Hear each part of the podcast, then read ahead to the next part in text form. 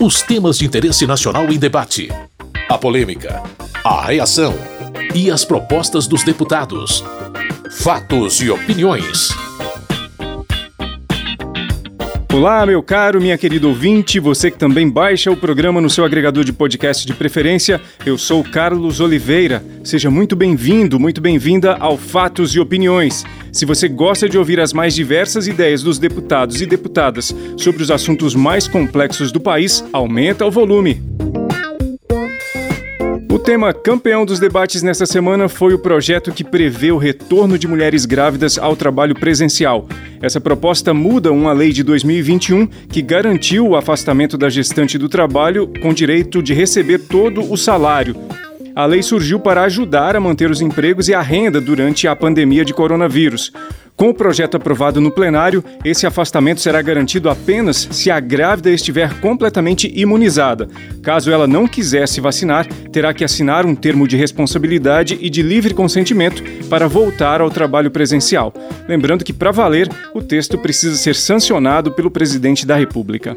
O deputado Tiago Dimas, do Solidariedade do Tocantins e autor do projeto, explicou as razões para essa atualização da lei. A empregada que ficar afastada deverá permanecer afastada sem prejuízo de sua remuneração e o empregador é que paga. Então, os pequenos empresários, e aí é que está o erro e o equívoco dessa lei. Por quê? O projeto traz a questão da extensão do auxílio maternidade sem prejuízo da sua remuneração, mas impõe isso para o governo. Érica Cocai, do PT do Distrito Federal, disse que o argumento principal da proposta replica a ideia de que a culpa pelo desemprego da mulher estaria ligada à própria condição feminina. Esse mesmo raciocínio justificaria que não houvesse licença maternidade. Não, a licença maternidade, ela provoca o desemprego das mulheres. Então, acabe-se a licença maternidade? Ou então o direito das mulheres engravidarem. Esse discurso é que faz com que nós tenhamos tanto sexismo, esse pacto letal do patriarcalismo com racismo que tem matado tanto. É esse discurso que constrói as condições para a violência que deixa marca na pele e marca na alma. É este discurso. Aqui, a relatora se negou a aceitar a emenda do Senado que assegura condições diferenciadas para as grávidas com comorbidade. A relatora do projeto e deputada pelo Cidadania do Distrito Federal, Paula Belmonte, falou que o texto garante a autonomia da mulher. O relatório não obriga nenhuma mulher a voltar ao seu trabalho.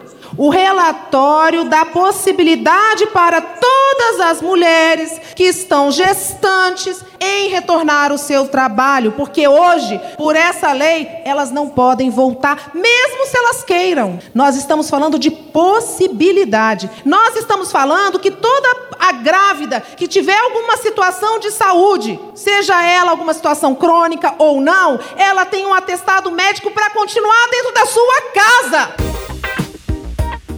Perpétua Almeida, do PCdoB do Acre, acredita que não houve políticas públicas suficientes para ajudar as mulheres grávidas durante a pandemia. Porque o governo federal não cumpriu a sua parte de pagar o salário das grávidas das pequenas e médias empresas, porque eles vieram aqui, reuniram com a bancada feminina, assumiram um compromisso de que iriam pagar o salário das grávidas das pequenas e médias empresas. Depois não cumpriram. E porque o governo não cumpriu a sua parte, a Câmara vai jogar esta responsabilidade para as trabalhadoras, ameaçando as suas vidas?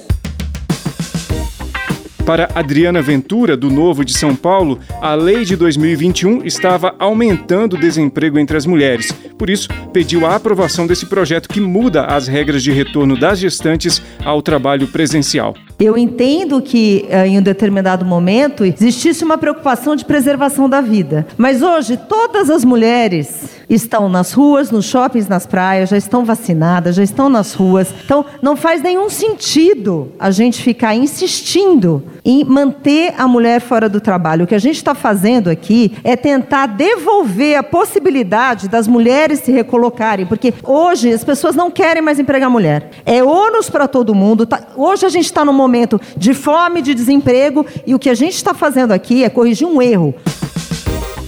Na visão de Fernanda Melchiona, do PSOL do Rio Grande do Sul, o diagnóstico de quem defende o projeto não está correto. Dizer que, na verdade, quem preserva e defende os direitos das mulheres é que está tirando o emprego das mulheres é a mais absoluta mentira dos demagogos e das demagogas de plantão, que defendem os interesses do capital e das elites econômicas que aproveitam as crises para superexplorar a mão de obra mais barata, em geral das mulheres, das mulheres negras, ou a reforma trabalhista, que criou o trabalho intermitente, que não garante sequer um salário mínimo, que foi votada com o apoio de partidos como o Novo, que aliás é bem velho, essa prática da super exploração do trabalho. A deputada doutora Soraya Manato, do PSL do Espírito Santo, defende outro ponto de vista. Nós queremos dar o direito às mulheres a trabalharem vacinadas ou não, se assim essa mulher decidir. Como diz, como é o, o refrão das deputadas de esquerda, meu corpo, minhas regras. Então vamos usar agora. Se a gestante não quiser usar a vacina, que ela tenha o direito de não vacinar. É isso que nós queremos. Esse PL não obriga, esse PL dá o direito às mulheres voltarem ao trabalho. Lídice da Mata, do PSB da Bahia, reclama que o texto, como foi aprovado, tende a desencorajar a vacinação de grávidas contra a Covid. Inclusive agora no Brasil, quando nós estamos vivendo uma pandemia praticamente dos não vacinados. A mulher que está grávida realmente tem que ter muitos cuidados e acompanhada devidamente pelos médicos, ela tem toda a condição de ser vacinada, porque há inclusive a possibilidade de, com a vacinação, garantir proteção ao seu próprio filho tanto como lactante, como também durante a gestação. Portanto, defender a vida das mulheres trabalhadoras, gestantes e, e o seu direito à vacina é indispensável. Mesmo sendo um tema muito disputado, no final, a maioria dos deputados e deputadas aprovou a proposta que muda a lei de 2021, que garantiu o afastamento de mulheres grávidas do trabalho. O projeto vai à sanção presidencial fatos e opiniões. Um pouco mais consensual foi o projeto que modifica o Estatuto da Advocacia e da Ordem dos Advogados do Brasil. Apesar do apoio majoritário, alguns trechos do texto geraram diferentes opiniões. Um deles foi a previsão da presença de um representante da OAB em eventuais ações de busca e apreensão em escritórios de advocacia. O Novo sugeriu retirar essa parte do texto. Gilson Marques, deputado do partido por Santa Catarina, apresentou as razões dele para que houvesse essa mudança. A discordância aqui é unicamente elevar o advogado, no ato da busca e apreensão, ao status de autoridade, a ponto de condenar a outra autoridade, seja ela oficial de justiça ou policial, ao crime de abuso de autoridade, inclusive como nós sabemos, já que é crime, sob pena de prisão. Então, nós vamos sim ter um confronto entre a autoridade e, no nosso ponto de vista, isso não pode permanecer. Lafayette de Andrada, do Republicanos de Minas Gerais e relator do projeto, rebateu e discursou a respeito da importância da presença de um membro da OAB em ações de busca e apreensão nos escritórios de advocacia. O que está dito aqui é que, em havendo busca e apreensão em um escritório de advocacia, devidamente comandado judicial, esse equipamento, fruto da busca e apreensão, vai ser levado para a custódia e ele vai ser aberto na presença, na fiscalização de um membro da OAB. Isso já está previsto no estatuto anterior e aqui nós estamos apenas pormenorizando. E o que o, o Partido Novo está aqui discordando é que a presença desse, entre aspas, fiscal, esse membro da OAB que está fiscalizando a operação, ele tem o direito de ser respeitado e ele não sendo respeitado pelo policial, isso constitui sim abuso de autoridade. Jorielson, do PL do Amapá, estava entre os que defendiam que essa previsão fosse retirada. O texto, do jeito que está, está dizendo que só pode se constituir as provas analisadas com a presença do representante da OAB em todos os atos. Isso inviabiliza qualquer ação para qualquer forma de se concluir a investigação. Isso inviabiliza a própria defesa do próprio advogado. Então nós estamos aqui votando para dificultar a defesa do advogado.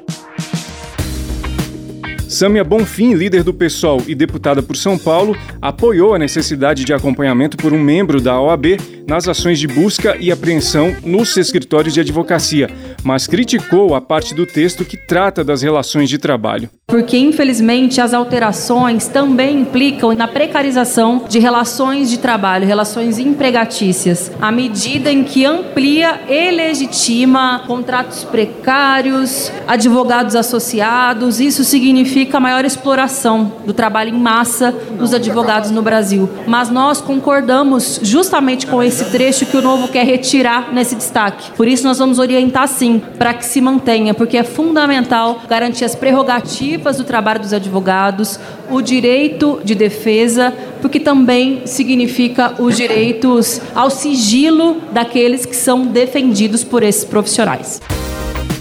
O projeto que altera o Estatuto dos Advogados e da Ordem dos Advogados do Brasil foi aprovado na Câmara e agora será votado no Senado fatos e opiniões. Ainda teve a aprovação de um projeto de lei relativo à regulamentação da profissão de educação física e à criação do Conselho Federal e dos regionais da categoria. Essa regulamentação e os conselhos já existem, mas a lei original que estabelecia esse processo estava sendo questionada porque foi apresentada pelo Congresso e não pelo governo federal. Essa controvérsia, inclusive, está sendo discutida na Justiça. Para resolver o problema, o Executivo Federal encaminhou esse novo projeto ao Congresso. Foi um assunto com pouca rejeição entre os deputados e deputadas. A discordância mais acentuada estava na obrigação de que os professores de educação física das escolas sejam vinculados ao Conselho de Educação Física. Alice Portugal, do PCdoB da Bahia, questionou essa previsão. Professor de educação física é um professor e é um profissional de educação física. Erro de quem quer botar professor de história para ensinar educação física. Mas o profissional de educação física que é professor, ele se remete ao estatuto do magistério, às suas regras próprias. Ele aprendeu a ensinar. E, portanto, o seu regramento não pode ser de uma privativa fiscalização do Conselho de Educação Física. O relator da proposta e deputado pelo Patriota do Paraná, Roman, salientou que a responsabilidade sobre a formação das crianças é algo muito sério. Por isso, ele acredita que os professores de educação física precisam da fiscalização e cobertura dos conselhos da categoria. Como que você vai deixar no princípio até os 11 anos de idade essas crianças sem ter um acompanhamento de um profissional de educação física, mesmo que seja com a licenciatura, tendo este acompanhamento e fazendo com que um conselho possa acompanhar e fiscalizar. Tiago Mitrô, deputado de Minas Gerais e líder do Partido Novo, é contra a regulamentação da profissão e a criação dos conselhos. Entendemos que não cabe a criação de mais um órgão de regulamentação de profissões que invariavelmente vai submeter os profissionais daquela área a regras que ferem a liberdade profissional do trabalhador, a regras que vão restringir o mercado aos brasileiros, a regras que vão fazer com que os profissionais de educação física sintam-se reféns dos conselhos profissionais, ao invés de serem conselhos que vão atuar para proteger esses trabalhadores. Orlando Silva, do PCdoB de São Paulo, defende a regulamentação e acredita que nem seria necessária essa nova lei para garantir o processo. Esse vício de iniciativa que detonou o projeto que legalizava a constituição dos conselhos, a meu pensar, é inclusive questionável, já que o Poder Executivo, ao ratificar a lei, sanearia qualquer vício de iniciativa é adequado que nós tenhamos um projeto que encerre essa polêmica, encerre a judicialização e que nós possamos finalmente constituir o Conselho Federal de Educação Física, os Conselhos Regionais de Educação Física, reconhecendo a importância que tem esses profissionais para a atividade física orientada projeto de lei relativo à regulamentação da profissão de educação física e à criação do Conselho Federal e regionais da categoria foi aprovado e enviado ao Senado Federal programa já está quase terminando, mas eu vou listar para você aqui outros projetos aprovados nessa semana. Teve o projeto que determina o registro imediato no banco de dados do Conselho Nacional de Justiça de medidas protetivas determinadas por juízes para a segurança de mulheres vítimas de violência. Esse texto vai à sanção presidencial. Ainda foi aprovada a proposta que atualiza o Código Penal Militar. Na sequência, a matéria vai ser votada no Senado.